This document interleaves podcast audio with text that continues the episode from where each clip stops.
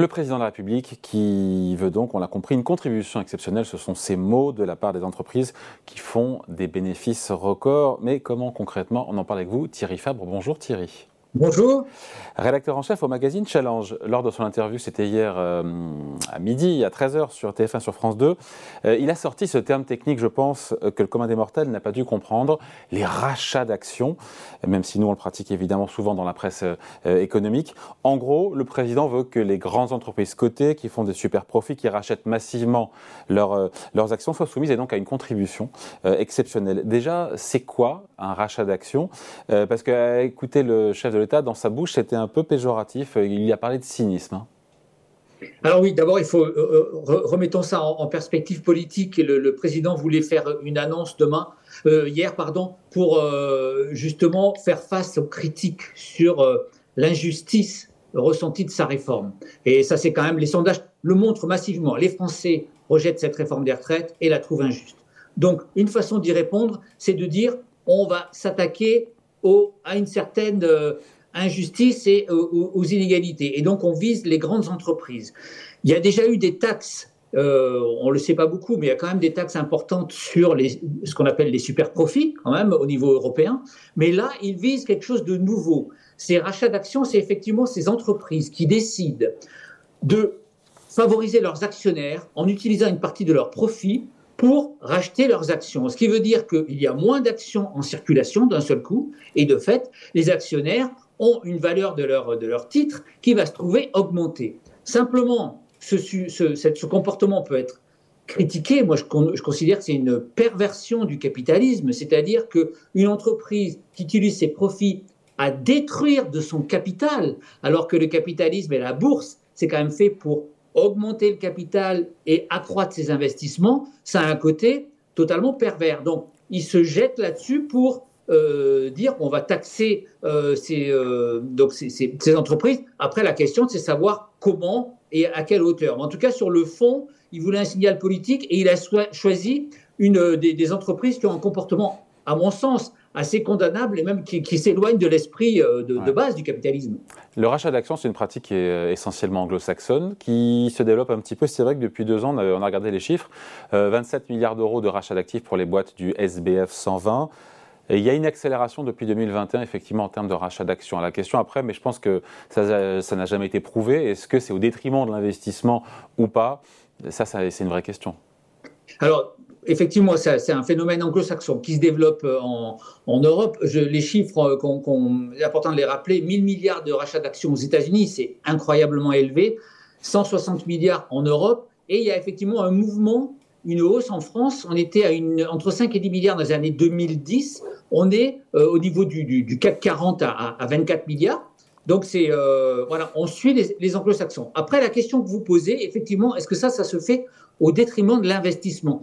Il y a, euh, pour répondre à cette question, il faut prendre en compte les rachats d'actions et aussi les dividendes. Et effectivement, on a vu une explosion des deux distributions, et de dividendes et, les rachats d'actions. Et effectivement, dans certains, certains domaines, il y a des travaux euh, d'économistes qui montrent que ça peut se faire au détriment des investissements. On voit bien que certaines entreprises qui font des profits très importants ben, finalement, n'investissent plus, notamment aux États-Unis, il y a eu un phénomène de concentration, euh, de retour des quasi-monopoles. Quand vous êtes en monopole, sur un quasi-monopole dans un secteur et que vous faites des profits plantureux, vous n'avez pas d'incitation à investir parce qu'il y a peu de concurrence. Et donc, c'est de fait une perversion là aussi du capitalisme, puisque on, est loin de la concurrence pure et parfaite, mais dans des secteurs où euh, euh, justement il y a des positions dominantes. Les plus gros rachats d'actions, on les connaît, c'est Total Energy, je crois qu'il y a AXA, LVMH, on parle de 4-5 euh, grosses boîtes du CAC 40.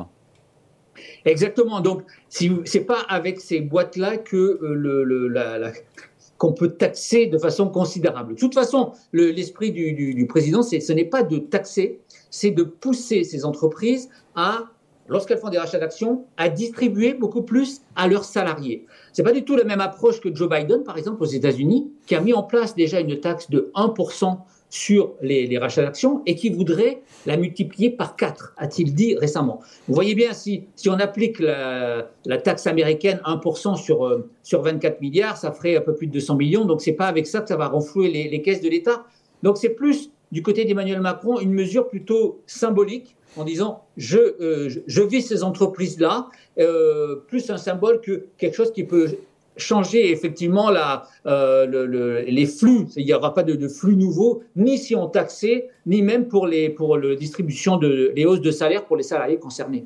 Bruno Le Maire d'ailleurs a donné quelques infos hier suite à l'interview du président de la République en expliquant que concrètement, si rachat d'actions il y a dans le cadre de ces sociétés, cotées, il faut qu'il y ait plus de participation. Il a évoqué le double.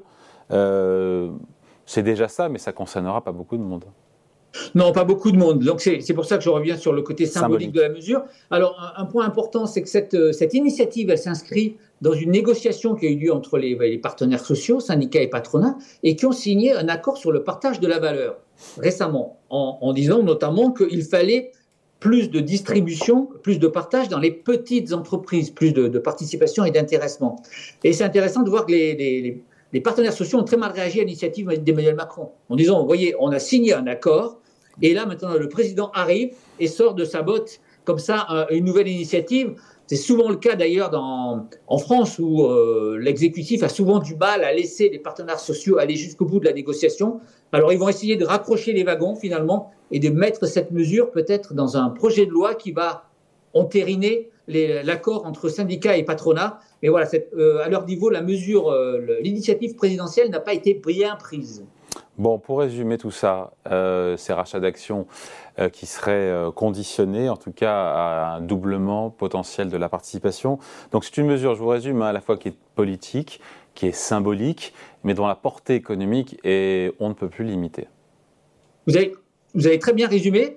Et, donc, au-delà de ça, il faut quand même se poser la question de ces rachats d'actions. C'est-à-dire, à long terme, comment inciter des entreprises à plus investir et moins euh, se livrer à ce genre de comportement? C'est euh, Patrick Artus avait fait un, bouquin très intéressant, l'économiste Patrick Artus, il y a une, quinzaine d'années, disant le capitalisme va droit dans le mur, en voyant déjà à la fois les exigences de rentabilité et l'utilisation des profits. C'est-à-dire il y a un vrai problème. Le, euh, si, on, ne, freine pas cette, tendance, il y a vraiment un risque pour que voilà, il y ait une espèce de financiarisation de l'économie.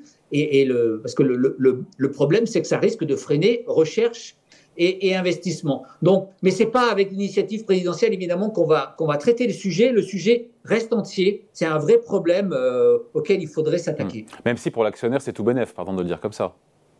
Oui, bien sûr, mais on voit bien qu'il y, a, un vrai problème ces dernières années de voir les exigences de rentabilité de capital qui sont dénoncées par des financiers eux-mêmes. Hein. Moi, j'ai souvenir d'un entretien avec le président euh, d'Amundi qui disait, mais c'est une folie, on va trop loin. Et donc, on est effectivement allé trop loin à la fois dans la rémunération de l'actionnaire avec l'explosion des dividendes et dans une forme de rémunération différente, c'est-à-dire ces rachats d'actions qui font augmenter la valeur de ces actions. Donc, ça revient un, un peu au même. On est, il y a une espèce de consensus pour dire qu'on est allé beaucoup trop loin. Simplement, on n'a pas encore inventé des mesures incitatives pour pousser les entreprises à avoir un comportement différent. Voilà, rachat d'actions qui pèse en France un peu moins de la moitié des dividendes versés aux actionnaires.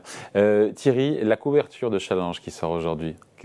Alors, trois sujets en une sur d'abord notre euh, sujet sur les startups, sur le financement des startups que nous avons sélectionné. Et donc, pour euh, vous allez découvrir plein de nouvelles entreprises qui, qui, cherchent de nouveaux financements. Donc, ce serait intéressant de, beaucoup de gens lisent Challenge et, et aillent investir dans ces nouvelles pousses dans ces jeunes pousses, et deux sujets d'actualité sur à la fois la crise bancaire, où on, s'interroge sur le comportement des banques centrales pour y faire face, et la crise politique, avec euh, les, réponses que l'on attendait euh, d'Emmanuel Macron, on voit bien qu'on est dans un moment crucial, c'est-à-dire on voit l'opposition se, cristalliser et on ne sait pas encore qui va gagner entre ce bras de fer. On voit bien que c'est un bras de fer entre l'exécutif et les syndicats qui sont aujourd'hui dans la rue à lire tranquillement demain et ce week-end dans Challenge. Merci Thierry, Thierry Fabre, Merci avec le chef hebdomadaire. Salut. Merci.